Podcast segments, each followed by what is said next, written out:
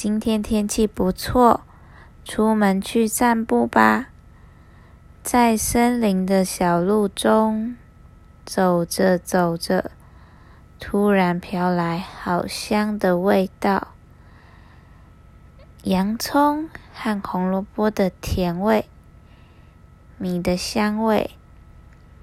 啊，我知道了，是我最爱的蔬菜粥。回家后，也煮一锅好吃的蔬菜粥吧。咕噜咕噜，好像是我的肚子在叫，好饿啊！去问看看别人的蔬菜粥，能不能分一些给我好了。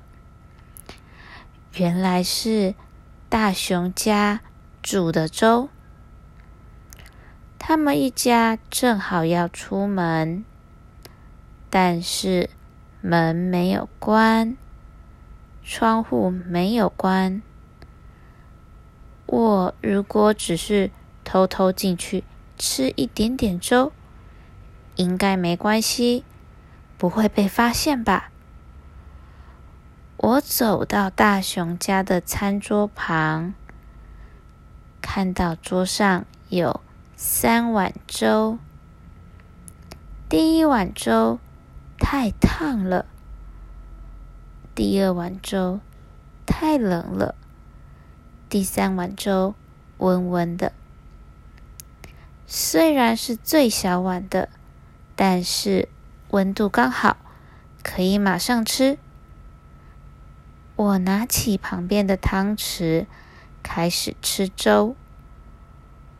不知不觉就已经把粥吃光光了，好饱啊！我走到客厅，想要找个椅子坐下来休息。第一张椅子太硬了，第二张椅子太软了，第三张椅子刚刚好，不会太软。也不会太硬，椅子怎么坐起来怪怪的？啊，椅子坏掉了，我摔到了地上，屁股好痛啊！